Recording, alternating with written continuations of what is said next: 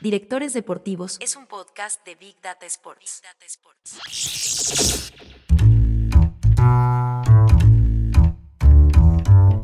desde dónde queremos que se mire un proceso de fútbol formativo. Y para nosotros lo tenemos que mirar desde la mejora del jugador.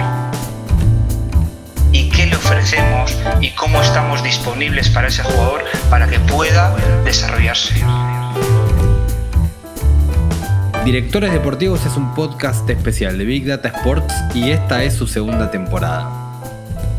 Soy Nicolás Rodnitsky y aquí voy a conversar con ellos, los directores deportivos, sobre los proyectos que desarrollan en sus clubes y cómo entienden una función cada vez más necesaria en el fútbol moderno. El octavo entrevistado de la segunda temporada de Directores Deportivos es Jonathan Cabanelas. Jonathan es experto en proyectos de fútbol formativo. Trabajó en Athletic de Bilbao, Universidad de Chile y actualmente es el coordinador técnico de la Academia Fire de Qatar. Jonathan, primero para empezar, eh, ¿qué entendés vos por un proyecto formativo? ¿Qué es para vos un proyecto formativo? Bueno, eh, un proyecto formativo entiendo que para mí va relacionado con el desarrollo de futbolistas jóvenes que están en edad de formación. Podríamos entrar a, discutir o a conversar hasta qué edad está en formación y yo te diría de inicio que creo que, los futbolistas, como todos, eh, podemos seguir aprendiendo y podemos seguir eh, formándonos hasta, hasta bien mayores. Creo que nunca debemos dejar de aprender, eso es lo primero. Entonces, bueno, Después de, esto, diría que un proyecto de formación es eh, pues como una organización se prepara para desarrollar esos futbolistas, para hacerlos competitivos y para que cada jugador sea lo mejor que puede llegar a ser. Hay una idea muy potente que es esto de que cada jugador sea lo mejor que puede llegar a ser. ¿Cómo va determinando un formador o una organización cuál es el techo de ese jugador, el techo individual de ese futbolista? Bueno, pues eh, uniéndolo con la respuesta anterior, siempre hay cosas que aprender, siempre hay cosas que mejorar.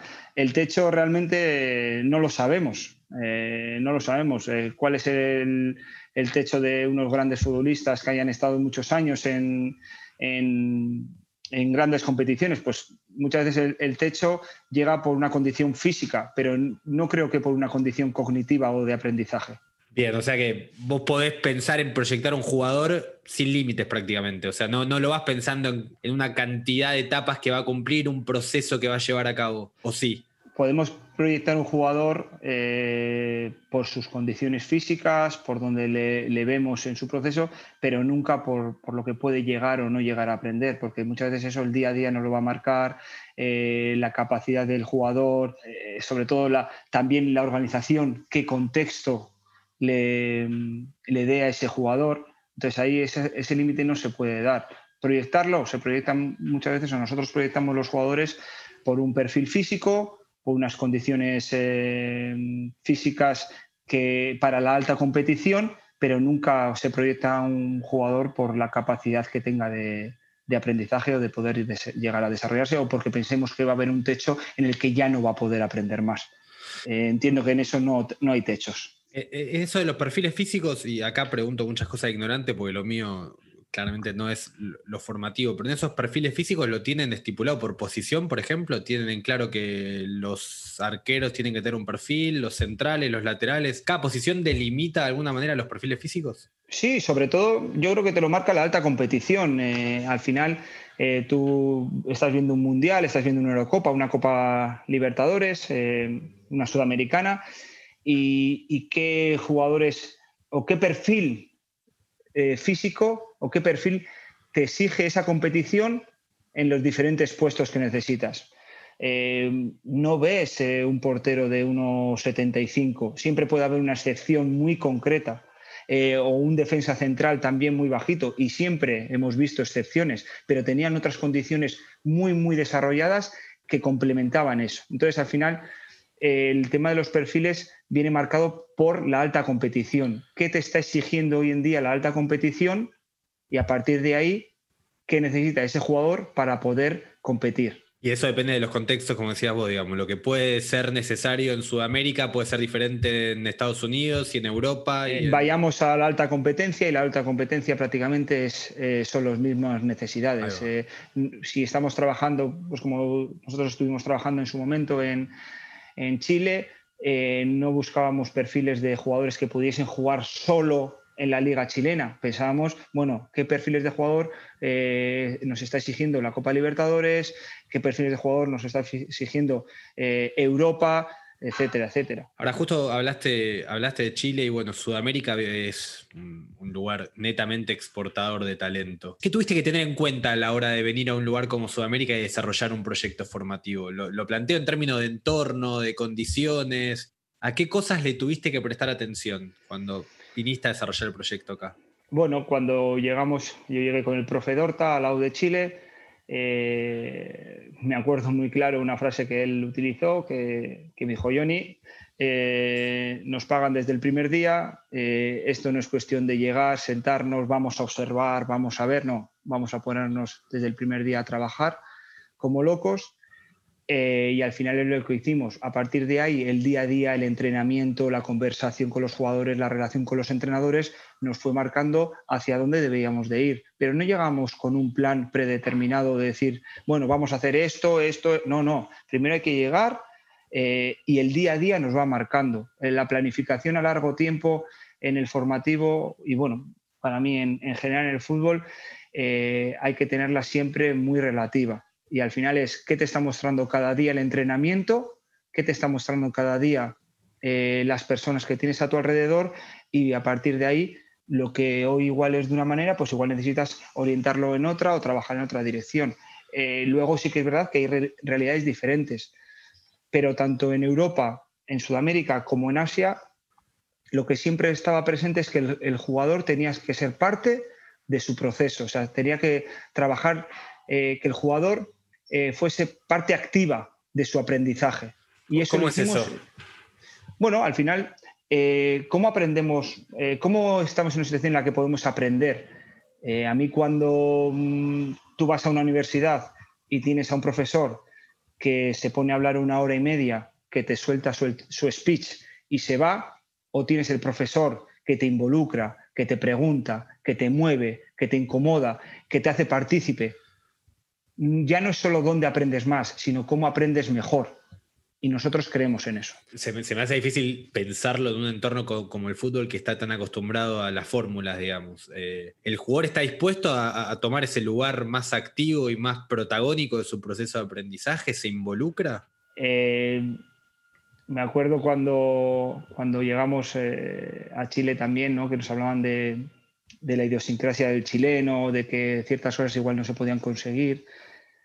Eh, niños son niños en todas partes, adolescentes son adolescentes en otras partes. Hay matices, pero nosotros, tanto en Europa, Asia como Sudamérica, no encontramos diferencias en ese sentido.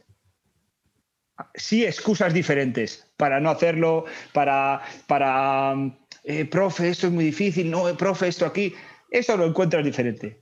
A la hora de la verdad, si te pones a trabajar en ello, eh, te entregas, eres generoso, no hay diferencias. No hay diferencias. Te voy a citar una, frase del, profe Dorta con quien trabajas hace cuánto. Pues ya casi 10 años. Casi 10 años. Eh, una vez dijo que no trabajan ustedes en los deseos de los jugadores y de los entrenadores, sino en sus necesidades.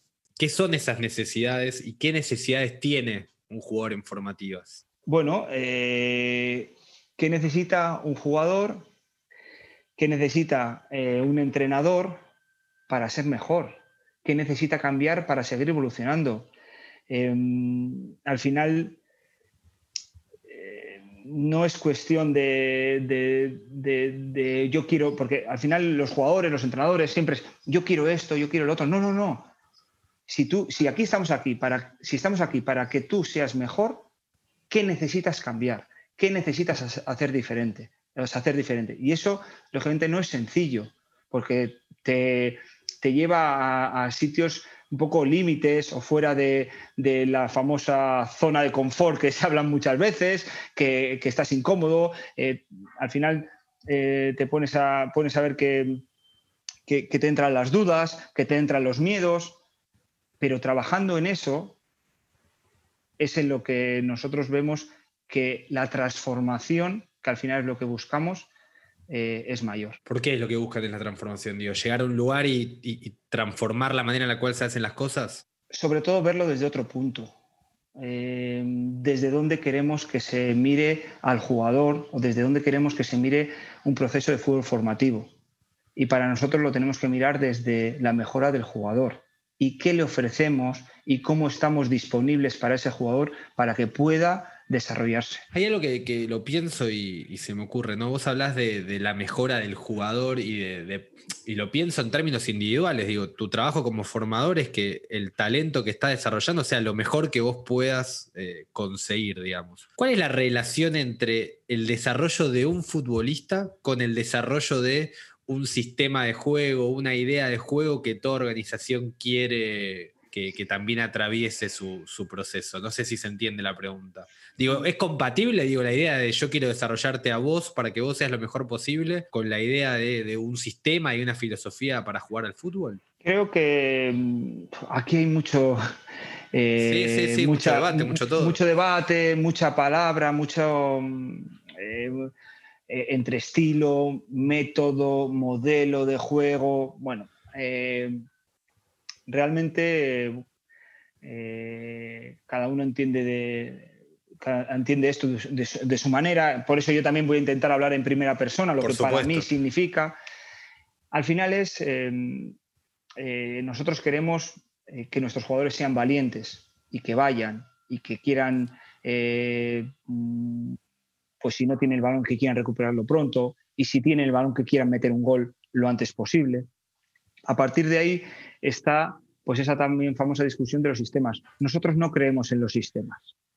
No creemos en, los jugadores deben de jugar en, un sistema, en esta edad en otra, eh, o, tienen que saber jugar en todos los sistemas de juego. Por supuesto que un jugador tiene que, saber jugar en todos los sistemas de juego o relacionarse, pero va, por va relacionado al sistema o va relacionado a lo que él tiene alrededor de él. Al final el jugador está en el campo tiene un espacio, que es su espacio, el otro compañero tiene otro espacio, tiene sus compañeros de equipo, tiene unos rivales y tiene una pelota. A partir de ahí, yo como jugador y todo lo que y toda la organización que tengo al lado mío me tienen que ayudar a entender y a comprender qué sucede en cada momento para que yo tome las mejores decisiones y para que encuentre una solución. Para nosotros eso es la táctica.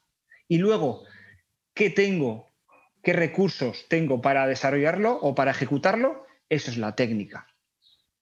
Para mí eso es, importante y eso va fuera de lo que es un sistema de juego. No, tiene relación con un sistema de juego. Se me ocurre que debe ser difícil de entrenar esta relación entre el espacio, los compañeros, los rivales.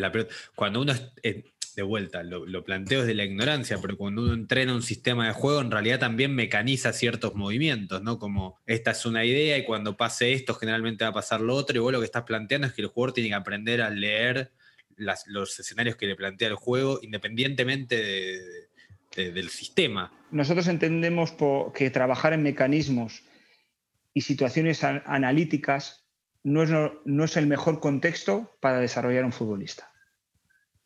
Nosotros entrenamos, nuestros ejercicios van relacionados siempre con el juego. El juego siempre está presente y las dinámicas del juego.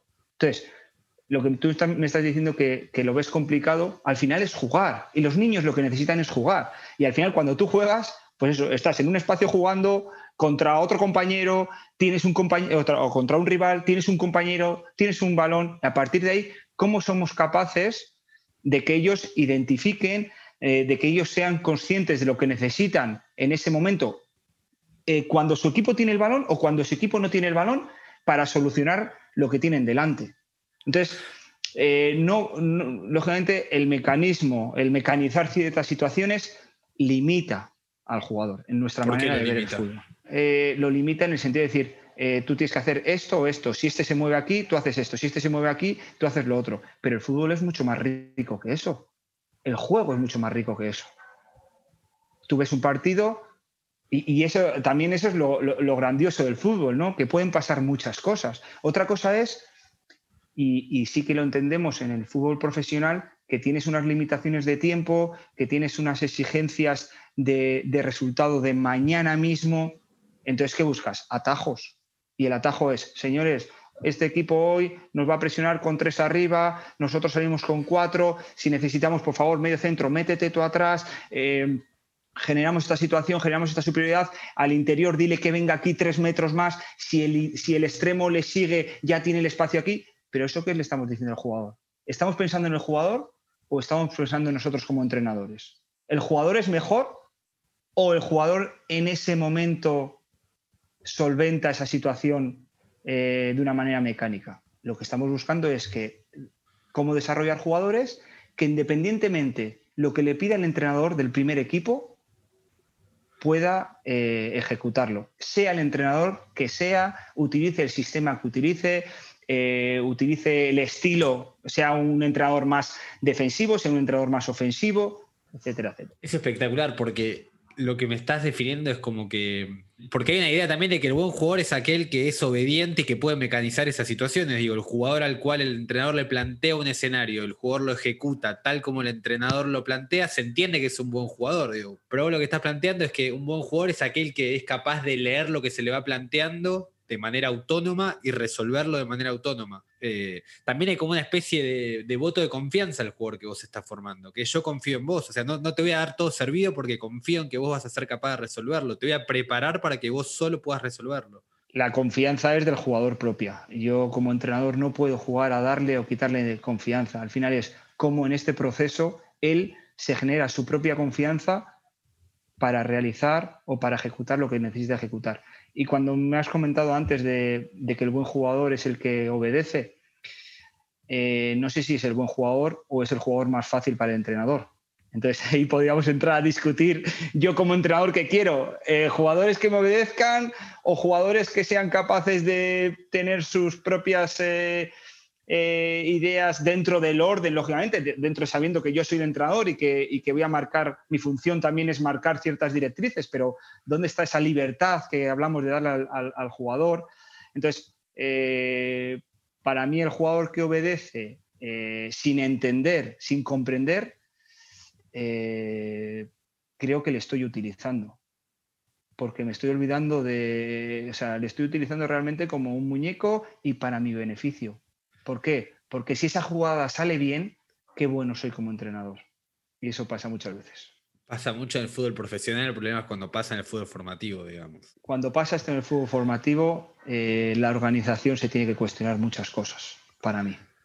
Y ahí es donde entra la utilización de los jugadores eh, por parte de los entrenadores para un beneficio propio. Pero, eh, ojo, que otra vez repito, para mí la responsabilidad máxima es de la organización, no del entrenador. Ah, ahí está entonces, me, enganchaste con la pregunta que tenía dando vueltas, que es, eh, entonces, ¿qué tiene que tener una organización para tener un proyecto formativo? Primero una idea bien clara de qué es lo que quiere.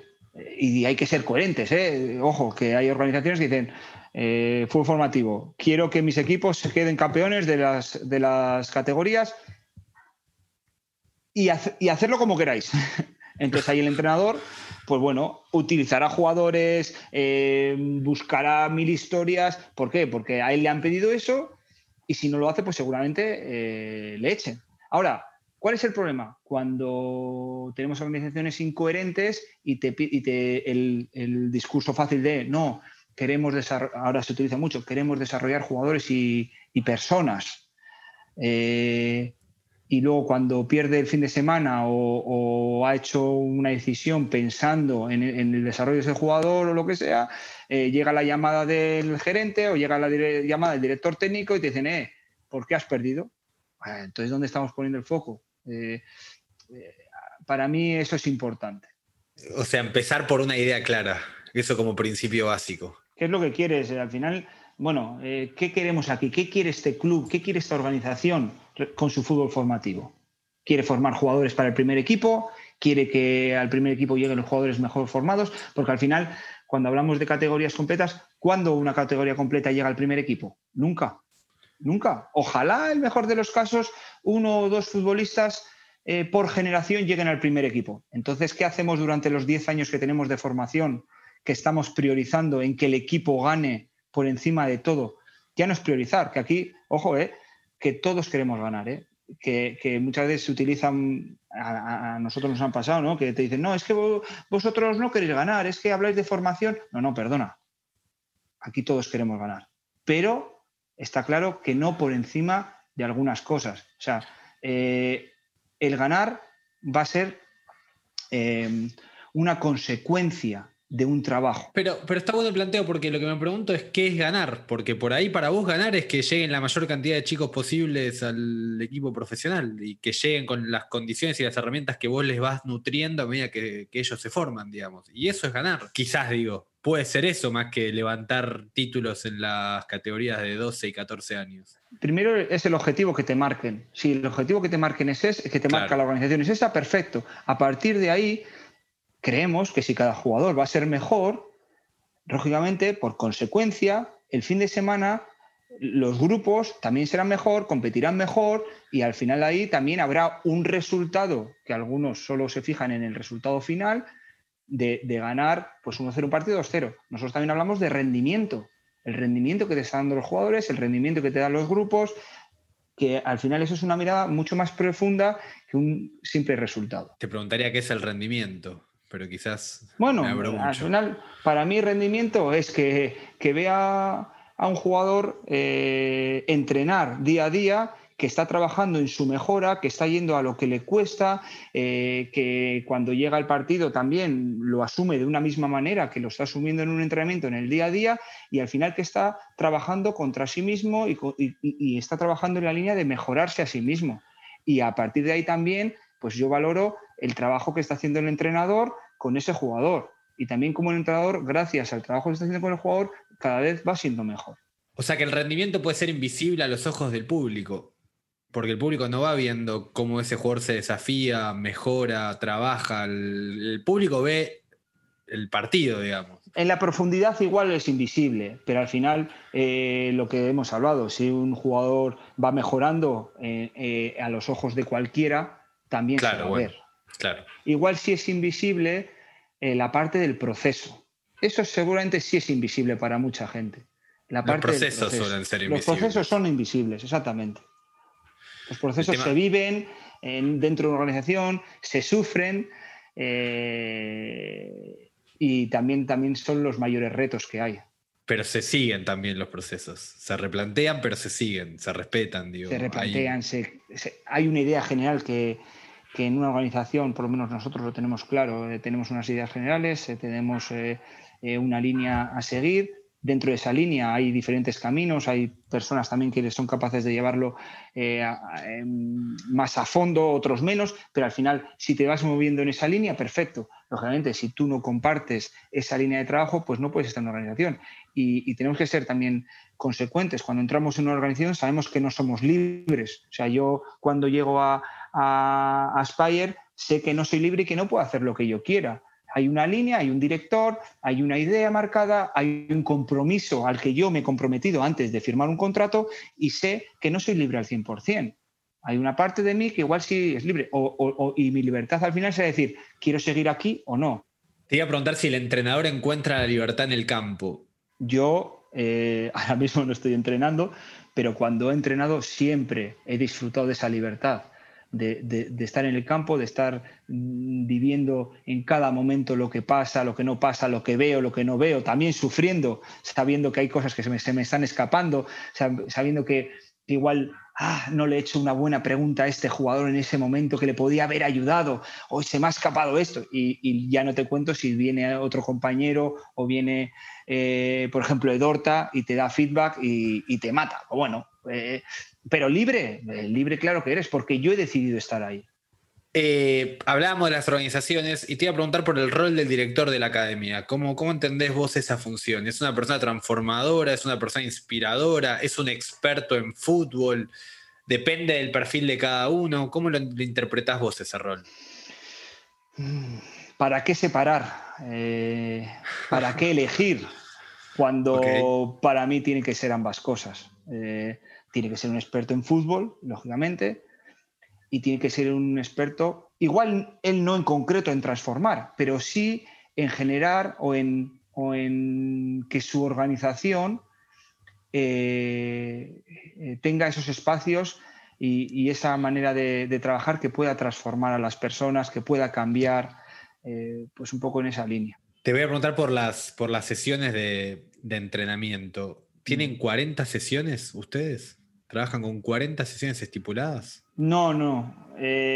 nosotros tenemos los ejercicios. Tenemos ejercicios muy concretos, desarrollados, em, que empezaron hace muchos años eh, en el Atlético de Bilbao a, desarrollarse, eh, Edorta y otros compañeros, eh, luego em, en Chile pues seguimos trabajando, ahora en Aspire pues tenemos nuevos, nuevos ejercicios, por ejemplo, como te he dicho, esto nunca para. Em, y, con estos ejercicios que van relacionados al juego, que van relacionados a la dinámica, eh, con esos entendemos que, nos manejamos y que los jugadores siguen desarrollándose. Con esto lo que quiero, lo que va relacionado es que eh, no por tener mil ejercicios, dos mil ejercicios, tienes una mejor metodología de trabajo. ¿Y qué sería una buena metodología de trabajo para vos? La que la metodología la que, la que ayuda al jugador a, entender el juego mejor, a comprender el juego, a tomar decisiones y a la que genere al, jugador ciertos eh, eh, challenges, eh, ciertos desafíos, desafíos perdón, ciertos desafíos en cada entrenamiento y que le lleven a esa dificultad diaria en la que pueda eh, estar incómodo y a partir de ahí eh, mejorar. Eh, es, muy potente la idea de estar incómodo como un proceso de aprendizaje, digamos, como, como la incomodidad enseña. Es una idea súper potente en todo, más allá del fútbol. Mira, Nico, yo cuando más he aprendido es cuando seguramente más he sufrido. O sea, cuando, cuando he sido consciente de que igual me he equivocado, de que he hecho algo mal o de que algo no me ha salido como yo quería es cuando más he aprendido, cuando estás en una situación un poco de, límite, de, eh, pues eso, eh, al final eh, te ayuda a moverte y a cambiar y a hacer cosas diferentes. Porque también, y, también cuando has tenido igual una consecuencia dura, ¿no? cuando tú igual, no sé, llevándolo al futbolista, falla un gol o, o, falla, no es lo mismo un defensa que el, delantero le regatee y, le deje pasar, muchas veces, si mete un gol, sufre, ¿no? ¡Oh, qué doloroso! Y si no ha metido, ¡ah! no es tanta, ¿no? Y la acción es la misma. Y la acción es la misma, exactamente. Para mí ese es un ejemplo claro de, veces que necesitamos ese, punto de dolor para ser conscientes y, bueno, y, esos momentos en los que eh, igual sufres un poco es en los que te, ayuden, te ayudan más a, bueno, pues venga, esto, fíjate lo que ha pasado, bueno, pues voy a intentar de otra manera, voy a hacerlo de otra manera, bueno, y todo esto siempre acompañado de otras personas, ¿eh? porque uno solo no puede aprender. Eh, para mí la fuerza del aprendizaje, la fuerza del desarrollo, bueno, en cierta manera el desarrollo humano es el, el, poder que tienes al relacionarte con gente en, tu día a día, que te chequeen, que te puedas apoyar también, que te puedan dar feedbacks importantes. Entonces, eh, cuando hablamos de aprender, siempre hablamos eso, de que, de que aprender uno solo realmente, eh, yo no sé si se puede. ¿Cómo lo trabajan eso internamente? Esa, esa parte de los feedback y demás, en cada lugar que estuvieron, ¿de qué manera tratan de, desarrollarlo? pues igual, en, eh, sí que soy, te soy sincero que lo hemos tratado igual en los, en los tres continentes que hemos estado. Eh, al final es, teniendo una mirada crítica, una mirada exigente, primero con uno mismo, o sea, primero conmigo, primero yo, y luego ya con el que tengo enfrente. Y al final eso es una máquina que se retroalimenta eh, diariamente, que no es fácil, que también hay que tener cuidado, hay que cuidar, hay que, por eso también eh, hay que responder eh, un poco hablando, pues para mí, en mi opinión, la idea es esto o he visto esto, ¿qué te parece? También pedir permiso, ¿no? De, si la persona que tienes enfrente quiere recibir el feedback o no. Porque hay veces que, oye, no quiero recibir feedback, no me digas nada, que, no, que no estoy abierto ni disponible a, que me digas nada. Y luego también hay que saber que cuando una persona te da un feedback, hay una parte que es de ella y hay otra, parte que es tuya. O sea, eh, si tú me haces eh, una pregunta sobre algo que te dé feedback, parte de mi respuesta va a ser mío. O sea, mío me refiero a, que, a que igual no tiene nada que ver contigo y sí tiene que ver con lo que yo siento, con lo que yo percibo, con, lo, con mis hábitos, con mi experiencia. Y eso, pues bueno, hay que saber verlo también y respetarlo. Sí, y lo más difícil es, sobre todo en un entorno como el del fútbol, es recibirlo, ¿no? Digo, para el entrenador que y acá corregime, pero el entrenador suele ser como una especie del dueño de su sesión, de su campo, y en la filosofía que, tienen ustedes, esta idea del feedback se me hace que, puede llevar a que ese límite sea más borroso, como que bueno, que dentro de esta organización compartimos la manera en la cual trabajamos, entrenamos y, nos metemos. Bueno, pero eso es cuestión del día a día, ¿eh? y de que también los entrenadores vayan viendo cómo nos relacionamos. Y cuando hablamos de, eh, creemos nosotros en una organización horizontal, va en eso, una, una, organización en la que eh, estamos todos en la misma altura, nos miramos todos a los ojos, nos relacionamos todos de la misma manera, eh, sin jerarquías, en la parte de relación la parte de exigencia. Y luego, lógicamente, cada uno dentro de la organización tiene una serie de funciones. O sea, si mi función es coordinar y yo a ti, entrenador, te tengo que decir una cosa, pues te la diré. Y si le tengo que decir a los coordinadores que tienen que hacer esto otro, lógicamente se lo diré. Y, y a mí, Edorta, eh, mi director, me dice algo que tengo que hacer, pues entiendo que es su función decirme a mí. Pero a la hora de relacionarnos, a la hora de, del día a día, eh, estamos todos en un mismo nivel. Y para mí eso al final es humanizar una organización y también eso genera eh, un ambiente diario en el que el tema de dar feedback, de recibirlo, eh, se naturaliza. y, la capacidad de transformación eh, que tiene es muy alta. Y se naturaliza con el jugador también, porque está recibiendo feedback todo el tiempo de lo que va haciendo, me imagino. O sea, no es solo entre los entrenadores, sino también entre lo que va pasando dentro del campo. Al final nosotros trabajamos esto con los entrenadores y la organización para que el, entrenador lo, tras, lo transfiera al jugador. Y, ahí está como también el jugador lo, bueno, se genera ese hábito y empieza a aparecer el feedback jugador-jugador, eh, jugador-entrenador, ojo con eso, eh, y bueno, eh, al final, eh, la verdad que, es un reto diario muy grande. Me imagino, me imagino. Antes me hablabas de, la relación espacio-pelota, rival, compañero, y me hablabas de que el proceso de aprendizaje es, un juego, de alguna manera son los jugadores jugando y desarrollando la actividad que después termina haciendo en el campo. Lo que yo te quería preguntar es, ¿Cómo es el proceso para que el jugador vaya entendiendo lo que va decidiendo y, pasando? ¿Se entiende? Digo, porque el, a ver, yo no soy futbolista, pero cuando muchas veces uno va a jugar al fútbol, por ahí va tomando decisiones que no es consciente de lo que va tomando, sino que son cosas que, quiero decir, va sintiendo, va, pero no las va procesando mentalmente. Y entiendo que para a la hora de formar a un jugador, vos necesitas que el jugador sea consciente para que cuando se le presenta una situación parecida, sea capaz de resolverla. ¿Cómo se trabaja ese proceso de concientización en, este, en esta filosofía que vos me estás planteando? Bueno, seguramente eh, yo no será la persona adecuada para explicarte esto técnicamente. No, no, lo digo, no, lo digo en términos de, sino de, en el campo, de qué manera lo, desarrollan con ese fin. Lo que, lo que te quería decir es que, por ejemplo, nosotros trabajamos con María eh, Ruiz de Oña, la psicóloga, eh, en este caso la responsable de desarrollo humano nuestro y de desarrollo de entrenadores y al final eh, yo sé que ella habla de, diferentes, eh, digamos, estadios, ¿no? de, diferentes eh, momentos en los que tú eres consciente, la conciencia no consciente. Entonces, hay momentos en los que tú haces algo y no eres consciente de que lo estás haciendo.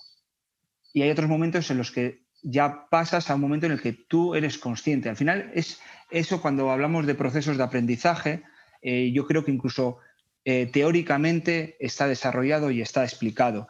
A partir de ahí, el jugador, con el tiempo, con el día a día, eh, con lo que tú ves, eh, se va sintiendo, sobre todo sintiendo eh, esas mejoras y esas situaciones y también los diferentes niveles de comprensión que tenemos los seres humanos. Hay jugadores que, que, lo comprenden mucho más rápido, hay otros que no, hay, hay algunos que, entienden por situaciones de repetición, incluso en el juego, porque al final eh, hay situaciones que aunque nuestros ejercicios son de juego, pero, pero tú hay momentos que te encuentras muchas situaciones con espacio delante, espacio delante. Hay algunos que saben o que comprenden que en cuanto tienen espacio delante lo que hacen es progresar y hay otros que a, través de ya, eh, como durante el juego se le aparecen muchas veces esas situaciones, pues ya lo hacen automáticamente.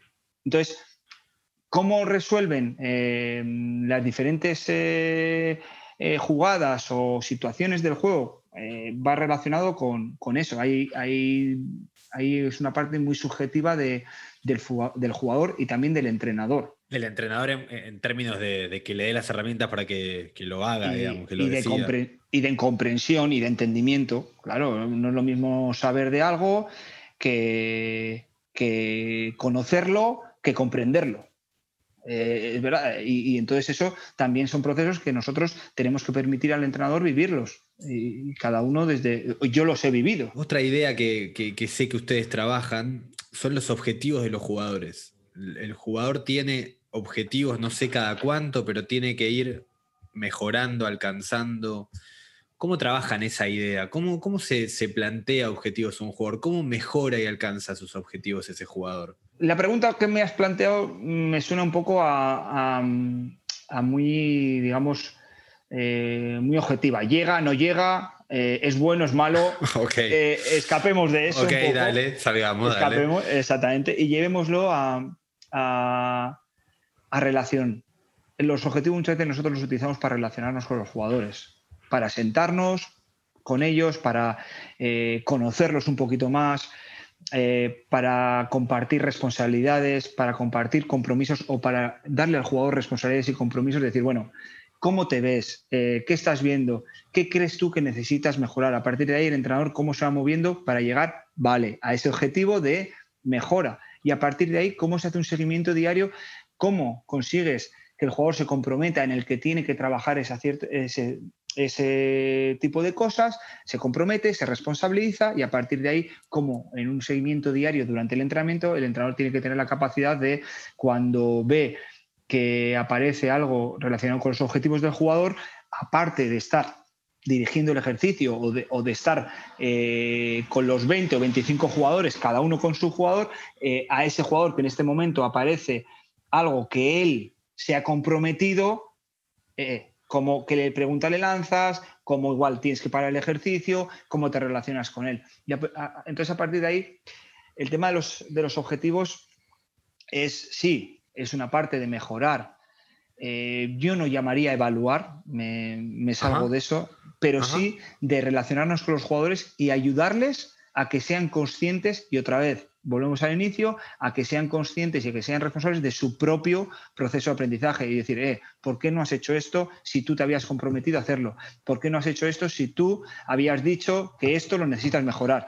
Y ahí aparece, pues bueno, eh, el ser humano o la persona en el sitio de, bueno, aparecerán ciertos miedos que él pueda tener, ciertas resistencias eh, y todo eso como lo trabajamos como lo trabaja el, entrenador directamente con el jugador. Y aparece el deseo también, ¿no? ¿Cuál es el deseo que tiene ese chico de ser mejor? Porque por ahí hay algunos que dicen, bueno, este es mi. Esto es hasta, hasta acá donde yo quiero llegar. O sea, hasta acá donde yo estoy dispuesto a tratar de seguir mejorando. Porque el proceso por ahí termina siendo más doloroso de lo que alguien quiere llegar a atravesar. Y dice, bueno, pero seguramente que, no sé, yo no he conocido ningún caso de estos. Ah, ok, perfecto. Quizás por alguna cuestión de alto rendimiento también. El dolor puede llegar cuando el jugador entiende y comprende, pero igual sus condiciones físicas no le permiten realizar ciertas cosas. Eso sí lo he vivido yo. Jugadores que su capacidad de, comprensión y de entendimiento del juego y de lo que tienen que hacer y de su compromiso es grandísima, pero luego hay unas condiciones físicas que, no le permiten desarrollarlo. O sea, la cabeza te va, pero tu cuerpo no. ¿Y qué se hace con esos proyectos de talento? Bueno, ¿Cómo se pues, gestiona eso? Al final también cómo trabajas con ellos y cómo eh, ellos mismos son conscientes, porque normalmente también son jugadores más maduros, eh, son conscientes de lo que tienen y ellos van tomando sus decisiones. Y al final es, eh, por eso nunca hablamos de, retos en el sentido de decir, no, tu objetivo es llegar al primer equipo, tu objetivo es ser profesional. ¿Para qué utilizamos ese tipo de cosas? Centrémonos en lo mejor que tú puedes llegar a ser. ¿Me entiendes? Entonces, a partir de ahí, eh, las situaciones son diferentes. ¿Y quién determina lo mejor que puede llegar a ser? ¿El jugador, la organización, el entrenador a cargo? Bueno, entre todos un poco, ¿no? Eh, no deja de ser, eh, siempre hay cosas que mejorar. Yo no he conocido a ningún jugador y, hoy en día creo que no hay ningún jugador de fútbol que, seguramente no tenga algo que, mejorar. A partir de ahí es, bueno, sobre todo lleguemos o, o démosles ese contexto al jugador para que para que puedan desarrollarse lo mejor que puedan y al final eh, vamos a ver dónde, dónde llega, que muchas veces tampoco depende de ellos. Eh, porque yo quiera una cosa, no la voy a conseguir, porque hay cosas que yo no, que no dependen o que no están en mi mano. Y luego también cuántas veces hemos escuchado a jugadores de 34 años o 30 y pico años decir, uff, si yo supiese o si yo entendiese el fútbol como lo entiendo ahora, cuando tenía 22 años, bueno, eh, creo que también en los procesos o en los eh, proyectos de fútbol formativo tenemos que ayudar a que, a que siempre, eh, repito, siempre va a haber cosas que mejorar, pero que intentemos que lleguen lo mejor formados posibles. ¿Es lo más difícil enseñar la comprensión del juego? Más que lo técnico, mejorar lo físico. ¿Mejorar esa comprensión es lo más complicado a la hora de pensar en, la formación? entiendo que al final el, conocimiento del juego es complicado porque eh, también es complicado para los entrenadores. Al final es eso. Eh, eh, es complicado para todo el mundo porque son muchas cosas. porque tienes que verlo de una manera que alguien te tiene que enseñar a, verlo y luego lo tienes que vivenciar tú. Entonces, es algo complejo y las situaciones complejas o las estructuras complejas pues no son sencillas. Y si queremos, en cierta manera, simplificar, la complejidad, seguramente nos estemos olvidando de muchas cosas. Lo otro que me quedó dando vueltas cuando hablabas de, los objetivos de los entrenamientos y demás es la preparación del entrenador. O sea, el entrenador tiene que estar atento en base al ejercicio que se le plantea a qué jugador le tiene que estar prestando más atención porque el ejercicio involucra directamente cuál es el objetivo que ese chico quiere cumplir o, que ese ejercicio lo va a ayudar a progresar y, mejorar. No nos podemos olvidar de ningún jugador, tenemos que estar con todos. Claro, bueno. Eso, es lo primero. Entonces, lógicamente, eh, cómo un entrenador de fútbol formativo se tiene que preparar eh, o cómo entendemos nosotros que tiene que preparar, eh, pues bueno, tiene su tiene sus momentos y tiene su, trabajo, sí, claro, claro. Eh, una cosa es eh, los objetivos del ejercicio en sí, que van relacionados con una visión general, y luego a partir de ahí, cómo somos capaces de dentro de, un, momento general como es un ejercicio, eh, trabajar para, para cada jugador. Te voy a llevar a algo que, acá en América Latina está como muy bueno, sobre todo por, por el contexto de América Latina y las condiciones que tenemos y demás, que acá se habla mucho de la captación de, chicos, ¿no? Es como que, viste, está muy en boga la captación y qué se mira. La primera pregunta va a ser muy básica y va más que nada por una cuestión muy personal, que, que, es que cuando se habla de captación acá se habla generalmente de pruebas y son pruebas que duran un fragmento de tiempo. ¿Se puede ver el talento real de un jugador en un fragmento corto de tiempo? Lo pregunto desde la ignorancia, desde nunca haber tratado de hacerlo. ¿Es posible verlo? Eh, mira, para eso yo te reconozco que, que Dorta eh, tiene un don, yo siempre se lo digo. Eh, él es capaz de ver un jugador y de repente lo tiene la capacidad de proyectarlo a 10 años. Ese jugador puede ser esto. Y, y, ahora igual todos los que estamos alrededor no, no lo hemos visto. Poco a poco por estar con él, pues él nos ha ido enseñando. Eh, nuestro responsable de scouting es Luciano Canepa, eh, un argentino, eh, que la verdad que, está haciendo un trabajo increíble y, que ha desarrollado también esa mirada que, el profe un poco le ha enseñado. Entonces, cuando hacemos el scouting, lo que queremos son detalles y ver lo que un jugador, igual en una situación de, se ha metido en, la complejidad, se ha metido en algo difícil, en la, dificultad que hablamos, de repente que ha pegado una carrera fortísima. Em, entonces, esos detalles para nosotros son los importantes. Y a partir de ahí, confiar en que el proceso que nosotros le vamos a generar durante 10 años o 7 años de aprendizaje, con esas cualidades innatas que él tiene y nuestro trabajo en ayudarle en lo que a él le puede faltar, no porque no sea capaz, sino porque igual porque nadie se lo ha enseñado o porque, o porque mm, eh, él no lo ha visto nunca, entendemos que con eso puede, puede ser un jugador de, eh, bueno, de nivel profesional. O sea, a partir del detalle, confiar en el proceso. Exactamente. Para nosotros es, esa es un poco la, mirada que yo te diría. Y eh, sin olvidarnos lo que hemos hablado antes de los perfiles de jugador.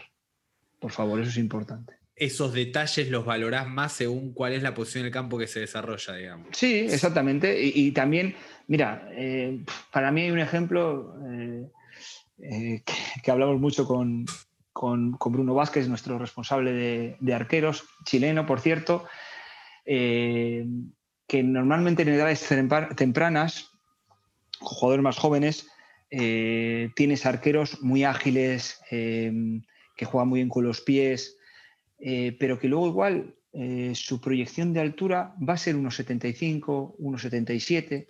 ¿Qué pasa? proyección de altura por el examen de la muñeca, ¿verdad? El examen de la muñeca o simplemente porque ves a sus papás muchas veces y, son bajitos, que, hay excepciones, ¿no? Pero al final cada uno, mira, ahí podemos hablar de la tecnología y, de, del ojo humano, ¿no? Entonces, eh, al final dices, bueno, vas a ver, ¿no? Y, ves al padre que mide 1,90, la madre mide 1,75 y dices, pues ahí el chico tiene que ser alto por narices.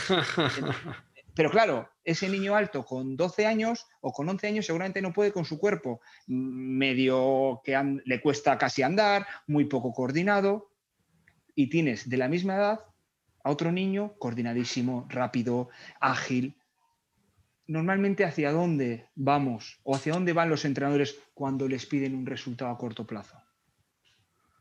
Por el ágil. por el ágil, exactamente. Pero hacia dónde tiene que ir una organización que quiere mirar un poco hacia adelante o, que quiere proyectar a esos jugadores a 10 años. Entonces, lo que te decía, con Bruno muchas veces discutimos con eso, ¿no? O no discutimos, sino que él hablamos y él, la verdad, que, ha desarrollado esos porteros y cuando vienen, Bruno, ya, ¿qué nos has traído? Y claro, lo ves creciendo y cuando llegan los 16, 17 años y son eh, porteros de 1,87, 1,90 y que tienen ese trabajo, olvídate, ya están a otro nivel. Ya están a otro nivel, pero necesitan paciencia y necesitamos creer en los procesos y necesitamos dar tiempo y saber proyectar. Para mí eso también es lo más difícil.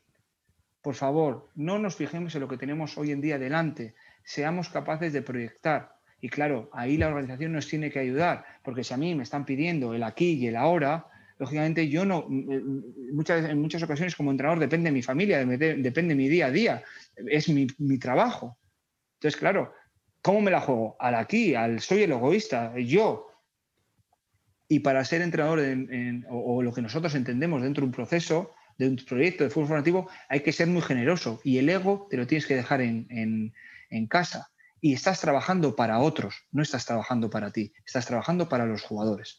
Pero eso, repito, igual estoy siendo muy pesado, la organización me lo tiene que conceder. La organización tiene que generar esos contextos o darle la libertad al director de la academia para que tenga ese contexto. Es espectacular, pero me quedé con, la idea de, proyectar al jugador. Y lo, lo, que me pregunto es si ese no es uno de los errores más grandes que hay en la captación, por ahí a nivel global, de, de dejarse llevar por lo que es el jugador hoy y no proyectarlo al futuro. Los claros son claros, no nos engañemos. Eh, también es cierto que hay jugadores que tú los ves con 13 años y dices, este jugador va a llegar y, pero normalmente llega. Pero, no, y también muchas veces no. Y, también muchas veces no, sí. Y ese, pero, y, es, y perdón, perdón que te interrumpa. Y ese muchas veces no, a veces es por cuestiones físicas, por cuestiones técnicas o por cuestiones de mentalidad o personalidad de ese jugador o porque la organización y el entorno no le dio las condiciones para que ese jugador se desarrolle. Pero como que quizás es, e, e, es, de ignorante, pero yo me, entiendo que también hay mucho de eso, de dejarse llevar por, por el chispazo de hoy, digamos, no por el fuego de mañana. Eh, pero al final no quiero ser reiterativo, pero va en relacionado con lo mismo, ¿no? Y, también eh, va con las edades madurativas y con la condición madurativa de cada jugador, los jugadores tardíos, jugadores, jugadores tempranos, que, tú estás viendo que... Y, por eso no tenemos que descartar, ¿eh? ¿eh? nosotros tenemos en nuestra organización, hemos tenido siempre, pues igual algún jugador que está más hecho, pero sabemos que, que en ese contexto también va a ayudar a otros el típico jugador tardío que sabemos que hay que esperarle, pero no le damos la baja, ¿no? O sea, igual está jugando hoy poquito o, igual eh, le está sufriendo, pero démosle tiempo porque es tardío. Eso también hay que tener esa visión, pero volvemos a lo mismo, es la visión de proyectar. Pero porque un chico sea tardío y hoy en día pues le esté costando, pues no le tenemos que Nosotros ya incluso hemos dejado de trabajar por generaciones. O sea, ¿Cómo que dejar por, años de nacimiento, digamos? Eso es, sí, em, eh, estamos mezclando, estamos mezclando por, por situaciones en las que, también porque nos hemos encontrado, y esto es algo que se probó hace ya varios años eh, eh, en Bilbao, se empezó a decir, bueno, pones una generación más joven con la otra, entonces la generación joven necesita, la, más pequeña, físicamente no es tan fuerte, entonces necesita tirar más de concepto, necesita tirar más de calidad de, entre comillas, más de calidad de entrenamiento y los otros tiran más de fuerza. Y muchos momentos los más jóvenes andaban mejor que los mayores. Entonces, claro, a los mayores también les exigía decir, oye, estos pequeñajos nos están eh, meneando en el entrenamiento, ¿qué tenemos que hacer? Entonces, se generó un nivel de entrenamiento muy alto. Y hoy en día nosotros ya lo desarrollamos. Incluso ya te digo que no tenemos eh, eh, no tenemos sub 13, sub 12, sub 15, sub 16, no, eh, son ya grupos de entrenamiento, grupos de trabajo. y volvemos a las necesidades. ¿Qué necesita este jugador? Pues le ponemos en este grupo. ¿Qué necesita este otro? Le ponemos en otro grupo, independientemente de la edad. Porque igual un 2006 necesita estar con los 2007 hoy en día, igual un 2007 necesita estar con los 2006, porque sus necesidades son diferentes. Entonces, al final generas también unos grupos de entrenamiento con un nivel de entrenamiento muy alto y, el jugador ahí se puede también desarrollar a otros niveles. ¿Y no, hay, no puede haber un tema de frustración ahí de que un 2006 vaya a entrenar con un 2007 o un 2008? Bueno, eh, frustración eh, por parte de quién, porque normalmente... El jugador, digo, ¿eh? Sí, sí, pero eso, sí, sí, ya sabía, me entendía lo que decías, pero normalmente casi la frustración muchas veces aparece en las familias, en el entorno. Cuando tú, hablas con, cuando tú hablas con el jugador, eh, lo comprende, lo entiende, al final él entiende que, él está entrenando, sigue entrenando en calidad eh, eh, cualitativa y cuantitativa, en que el entrenador está eh, trabajando para él, en el que te has sentado, le has explicado, él entiende. Entonces, desaparecen esas frustraciones. Esas frustraciones normalmente son más de adulto que de niño. El adulto que se la pone al niño, quizás, ¿no? como, como un Inception. exactamente y le, pones mucho enfoque al entrenador. ¿Qué, entendés vos por un buen entrenador? Por un entrenador de fútbol formativo. Sí, claro. Bueno, pues para mí, eh, alguien muy generoso, muy generoso, con mucha pasión, alguien que, que tiene que tener mucha pasión en lo que hace, muy dedicado, alguien que no pide mm, recompensa, o sea, no pide mm, eh, no pide nada a cambio de su trabajo, eh, que trabaja para los jugadores, no está esperando que alguien le venga y le diga, uy, qué bien has trabajado, el reconocimiento o un reconocimiento público, que muchas veces para el fútbol formativo eh, nunca llega.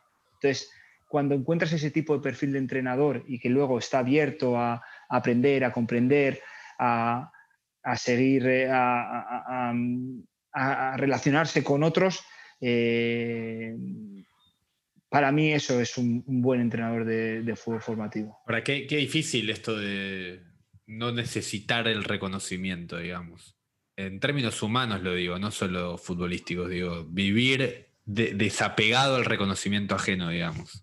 Entiendo que... Sobre todo, perdón, cuando uno hace algo para otro, porque en definitiva justamente él hace algo para otras personas, son los jugadores, las organizaciones, es difícil.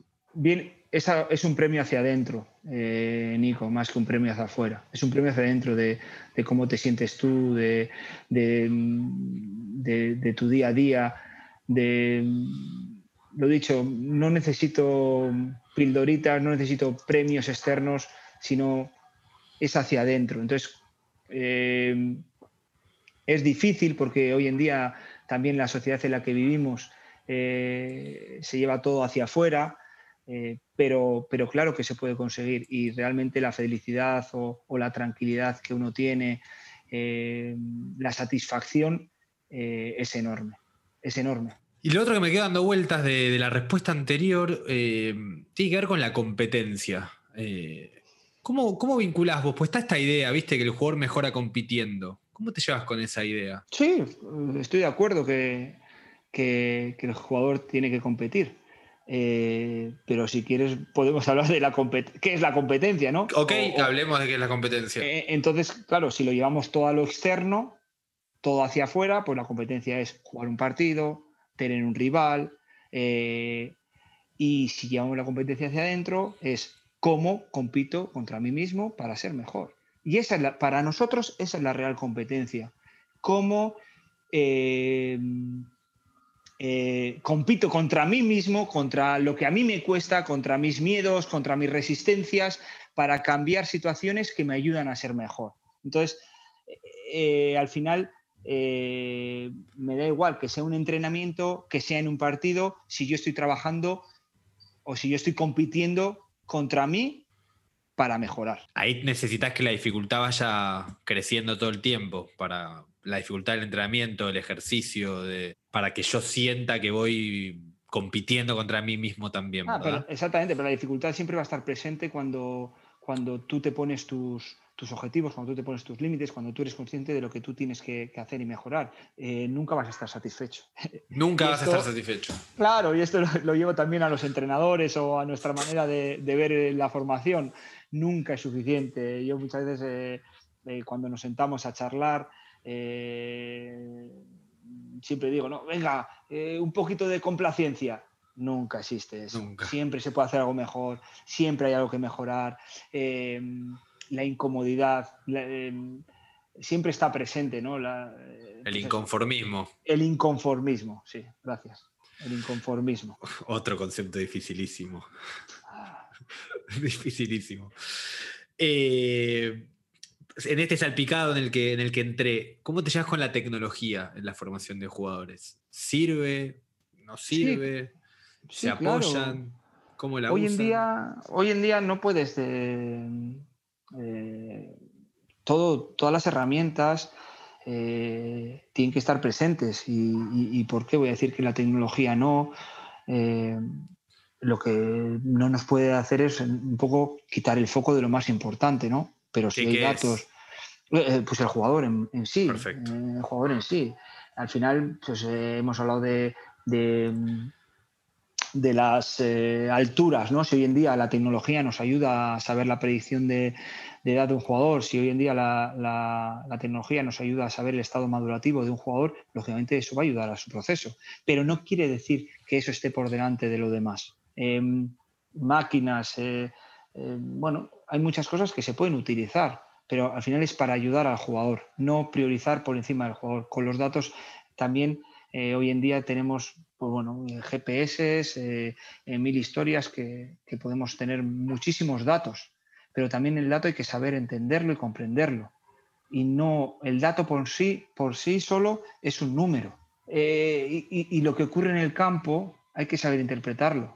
Muchas veces en el campo de fútbol eh, mm, hemos visto muchas veces, por ponerte un ejemplo, eh, eh, estadísticas de partidos, de kilómetros que corre un jugador, de posesión, bla, bla, bla, bla, y luego te preguntan solo con los datos qué resultado crees que ha sido y es totalmente opuesto a lo que ha sido en la realidad. Entonces, por eso te digo que el dato para mí o para nosotros está ahí, nos acompaña, pero pero no lo ponemos delante de, nada. Simplemente es, nos soporta o ciertas maneras eh, eh, pues para saber si un jugador es rápido o no, lógicamente tú lo ves en el campo, pero hay veces que, está bien tener ese dato para, eh, para soportar esa, visión, por ejemplo. O sea, el dato como soporte del ojo experto, digamos. Sí, el dato como acompañante, exactamente. Y, por último, para, ir cerrando, ¿en qué estado ves vos hoy al fútbol base? A nivel global, ves que hay proyectos, ves que no hay proyectos, ves que hay paciencia, ves que hay organizaciones que dan los entornos que vos decías y describías. ¿Cuál es la foto que vos ves? Eh, yo creo que, que no hay muchos proyectos reales de fútbol base, sí que lo reconozco. Y también que no todo el mundo está preparado para trabajar en fútbol base. ¿No todo el mundo está preparado para trabajar en fútbol base? Sí, por lo que hemos hablado anteriormente, ¿no? hay muchos costes, que, hay, muchos peajes que, que pagar y no todo el mundo. Ahora, sí que hay mucha gente pues, que utiliza el fútbol base para eh, saltar eh, o, para o, para su beneficio propio, para saltar al fútbol profesional. Eh, bueno, hay muchas... Y sí que es cierto que, creo que, que, los clubes o las instituciones que realmente tienen un buen proyecto de fútbol base, creo que, marcan diferencia. Ahora, está muy metida esa idea del fútbol base como trampolín para el fútbol profesional deben ser los casos más difíciles de gestionar como proyecto, hacer convivir tu desafío y proyecto individual de usar esto para mostrarte como un entrenador hábil para llegar al primer equipo, con lo que vos planteás de el jugador por delante y estamos acá todos al servicio del jugador.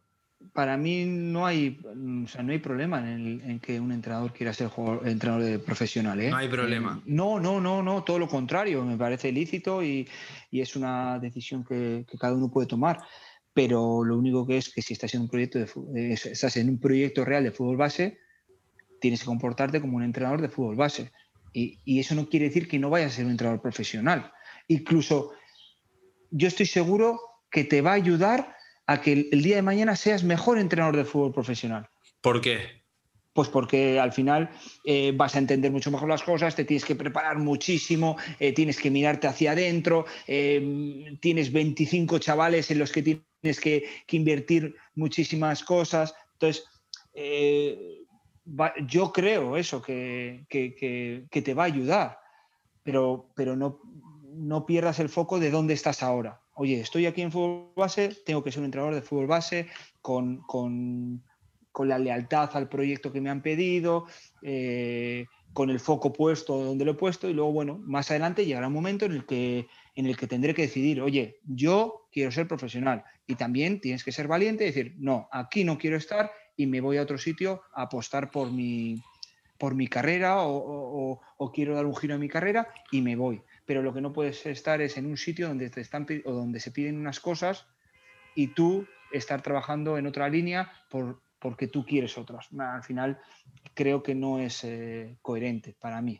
No, es bueno para nadie, para la organización, para el jugador, ni para él mismo, digamos. Eh, sí, porque también entiende que el entrenador, si quiere ser profesional o quiere enfocarlo a, realmente al fútbol profesional y trabajar de una manera y preparar solo el partido, no prepararse para el partido, tiene que estar sufriendo día a día. Totalmente. Pero vos sabés que me, volviste a mencionar la palabra valiente, es la segunda vez que lo, que lo haces en la, en la charla y, me quedo pensando que, una de las cosas que, yo sé que Aspire hace, digamos, o que ustedes dentro de su proyecto hacen es como esta idea de definir qué es cada cosa, ¿no? Digo, queremos formar un jugador valiente, ok, ¿qué es un jugador valiente? Porque si no, ¿Qué, importancia le das vos a la claridad de los conceptos? Parece una pregunta tonta, ¿no? Pero digo que como organización todos tengan en claro qué significan las cosas que parecen básicas pero que en realidad no lo son, para que después la formación vaya en línea general entre todos. ¿Qué importancia le das vos a eso? ¿Y cómo lo trabajan? No, muchísima. Y cada organización tiene que tener un lenguaje propio. Nosotros tenemos nuestro lenguaje común, en el que todos hablamos el mismo lenguaje. Todos los entrenadores, los jugadores, eh, llamamos a, las cosas por un mismo nombre y, eso nos ayuda mucho, nos ayuda a, a cierta manera pues, eh, que los jugadores vayan cuando pasan de un grupo a otro grupo entiendan también, que los entrenadores llegado un momento puedan cambiarse de grupo eh, y que no haya ningún problema. Y cuando hacemos estas reuniones diarias de formación y de compartir, pues lógicamente cuando uno habla el mismo idioma, pues nos entendemos todos para mí es primordial, el lenguaje común dentro de una organización. ¿Y cómo definirías vos al jugador que forman ustedes? Hablando ya de estas definiciones. Bueno, eh, es una pregunta eh, interesante. Al final yo creo que es un, jugador eh, competitivo. Que lo entendemos por... No, competitivo al final es que compite, que esté en un escenario o en otro, al final te da un rendimiento. Para mí eso es eh, competitivo, que entiende eh, el juego, que comprende lo que tiene que hacer en las situaciones y que lo desarrolla. Lo, que me queda un poco de esta charla es cómo cambió la formación en, los últimos, en las últimas décadas, ¿no? Digo, esto, formar jugadores conscientes, comprensivos, que entiendan, una cuestión hasta cognitiva, incluso más que. No digo que estén dejando fuera lo técnico y lo táctico y lo físico, que entiendo que eso también entra, pero cómo cada vez se le da más importancia a lo cognitivo en el jugador de fútbol. Al final, porque tú no puedes separar un jugador de fútbol de una persona, de un niño. Entonces es lo mismo. Eh, y, tienes que, ayudarle a que se, desarrolle en las dos partes. O sea, no, te, no te vale nada eh, y además creo que no vas a conseguir desarrollar a un jugador simplemente solo en la parte futbolística y no en la parte humana. Es que no se puede separar. Claro. O sea, ¿cómo separas? También se utiliza mucho, ¿no? Eh, nosotros formamos personas y luego futbolistas. yo a veces que digo, bueno, eh, cómo separas un futbolista de una persona, porque yo no soy capaz. Entonces tienes que trabajar de una manera eh, global, tienes que trabajar de una, manera, de una manera, digamos, eh, que tiene que estar todo conectado. Entonces, al final, pues igual esto que tú me estás diciendo, pues, pues va por eso, ¿no? Que al final si quieres conseguir cosas diferentes, también tienes que, hacer cosas diferentes.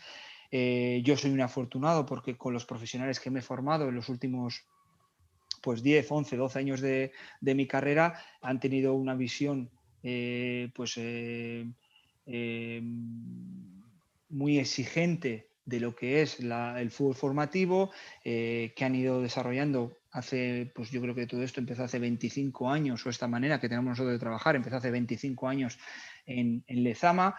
Y, yo me he beneficiado de, todo esto cuando ya ha ido desarrollado. Y todo empezó, todo empezó también un poco desde el principio. yo he visto eh, pues, eh, objetivo, eh, objetivo, subobjetivo, no sé qué. pero eso ya hace muchos años que, por ejemplo, nosotros no lo utilizamos y trabajamos de una manera más global y más general. Y hay organizaciones que hoy en día pues siguen definiendo, pues, no sé, 80 objetivos a trabajar en el fuego formativo o, o principios, subprincipios, bueno, es diferentes formas de, verlo y de entenderlo. Para nosotros, y yo soy entiendo que soy un afortunado, es algo que ya se hizo hace 20 años y que ha ido evolucionando hacia otro momento. Y, también te digo, lo que hacíamos hace cuatro años en Chile o hace siete años eh, yo lo que hacía en Bilbao, pues no es lo que hago ahora, ni yo soy el mismo profesional. Wow, porque está también esta idea de, la metodología y los objetivos, y el niño tiene que aprender antes de los 14 años esto, esto, esto, esto, a los 16 esto, esto, esto y esto. Cada persona somos diferentes. Y, bueno, eh, yo veo que, que tenemos un ejercicio en el que eh, tú, por ejemplo, vienes hoy a Spire y, ves al sub 8 o al sub 9 haciendo el mismo ejercicio que la selección eh, sub 23, por ejemplo. Y dices, ¿cómo puede ser eso? Pues sí, porque los niños son niños y la capacidad que tienen muchas veces nos sorprende, pero hay que darles esa oportunidad. igual que unos estás, trabajando o aparecen situaciones diferentes dentro del ejercicio y hay en otros que aparecen las mismas eh, situaciones. Y yo me acuerdo en Chile un momento que fue mm, muy bonito cuando yo estaba entrando a la sub-15 de, la U y de repente había acabado el entrenamiento, la sub-10 de la U, los niños estaban viendo desde fuera del entrenamiento y estaban hablando del ejercicio.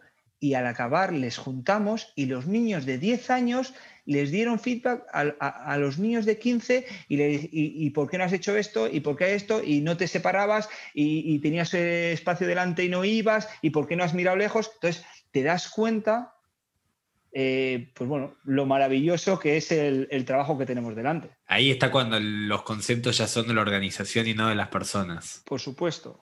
Y al final es también eh, cómo eso también se ha quedado ahí y cuando pues hablamos de metodología, de ejercicios, pues em, yo estoy seguro pues que, en Chile se siguen utilizando ejercicios que, hacíamos nosotros y también hay otras personas que, han estado en nuestra organización que se han beneficiado de eso y que han ido a otros clubes, a otras instituciones y siguen utilizándolas, incluso sin decir ni de quién ni de dónde las han aprendido.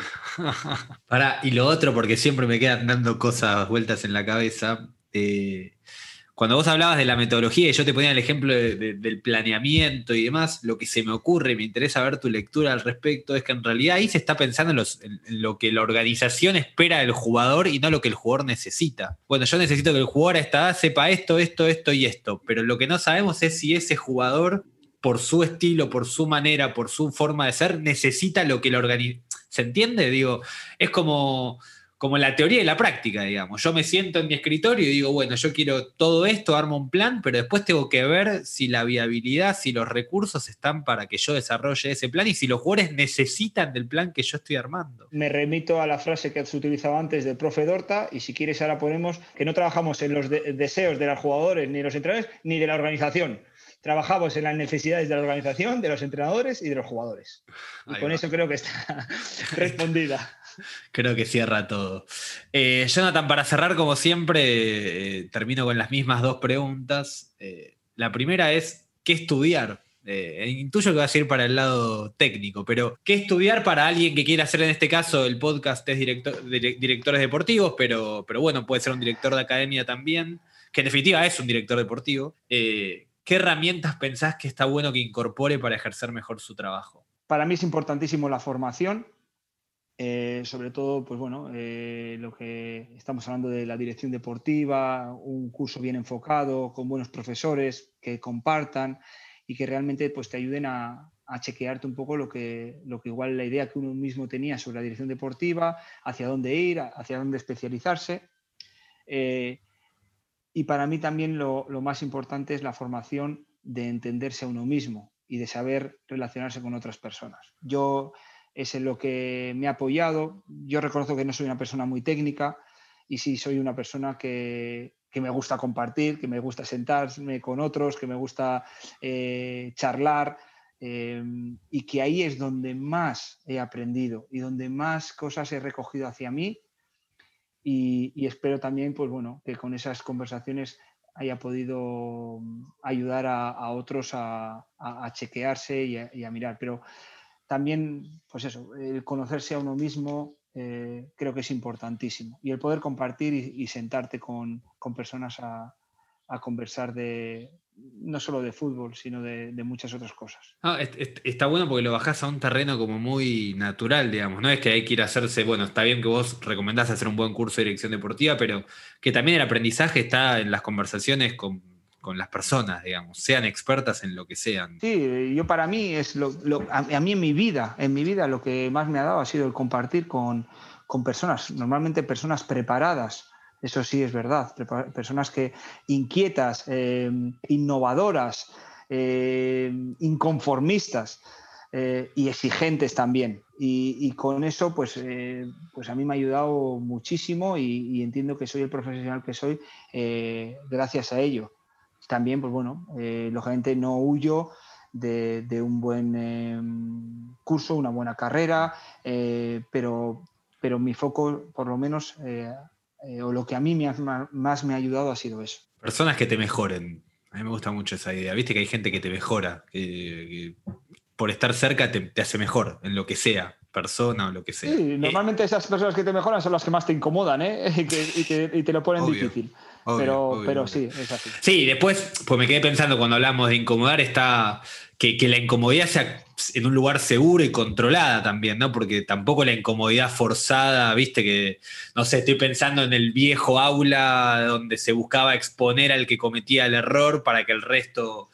viste, no quiera estar en ese lugar de exposición. Y es como, bueno, eso tampoco, si está hecho de manera forzada, termina siendo bueno para el que se equivoca, porque después tiene miedo de equivocarse, digamos. Entonces, la incomodidad controlada. Pero eso te lo va a marcar un poco el contexto y, sobre todo el respeto, el respeto. Y, lógicamente eh, tú no puedes llegar a una persona que no conoces y, exponerla eh, hasta puntos altísimos. No, no, eso también, lógicamente, eso hay, hay que cuidarse y las personas se tienen que cuidar y hay que cuidarse con el que estás hablando y, ir viendo y pedir permiso y, ir conversando en hasta dónde puedes profundizar o no. Pero eso es, para mí, es eh, condición humana de, respeto y de, humanidad. Porque si no, claro. Eh, parece básico, pero no lo es, digo. Y en, todo, en todos los ámbitos, hasta en el fútbol, en los vestuarios, cuando se equivoca alguien y se expone, digo, eso es lo, traigo porque me quedó de la, del momento ese de la charla y bueno, nada, justo que volvió y lo, lo quería decir. Eh, y por último, un libro. Si tenés algún libro de lo que sea, que vos digas, este libro a mí me dio, me dio herramientas, me, mejoró. Pues mira, siendo, siendo honesto, no soy una persona de, de mucho leer, soy una persona de escuchar. Eh, por ejemplo, podcasts. y ahí aprovecho para, agradecerte lo que llevas haciendo pues ya eh, un año y pico. Sí, gracias, gracias. felicidades. mira, como experiencia y, simplemente para leer eh, y, compartir, me gustaría los dos libros de, María Ruiz de Oña, eh, que ya tiene editados. Eh, no porque creo que aparezco en alguno de ellos, que lo, sí, ¿Apareces? sí, pero, pero habla un poco de, de lo que hemos estado conversando hoy y creo que además seguramente que mejor explicado, lo eh, explicaste bárbaro. Eh. Bueno, y el que tenga un poco de, inquietud y quiera conocer un poquito más eh, un poco esta manera de trabajar que tenemos, en, la parte un poco más, más de desarrollo personal, creo que le, que le puede ayudar. Y luego, sobre todo, para mí, otra vez vuelvo es a las relaciones y, al compartir y, y, al, el acercarnos entre unos y otros para, para poder seguir aprendiendo. Jonathan, un placer eh, que hayas compartido toda tu experiencia, toda tu, trayectoria en, formación de jugadores. Para mí hablar con vos es, un gusto porque me quedo en esa posición de incomodidad y te agradezco infinitamente por, haber participado de directores deportivos. Bueno, muchas gracias a vosotros y, nada, eh, felicidades otra vez por el trabajo y que estéis ayudando a, a mucha gente, la verdad. Gracias. Gracias.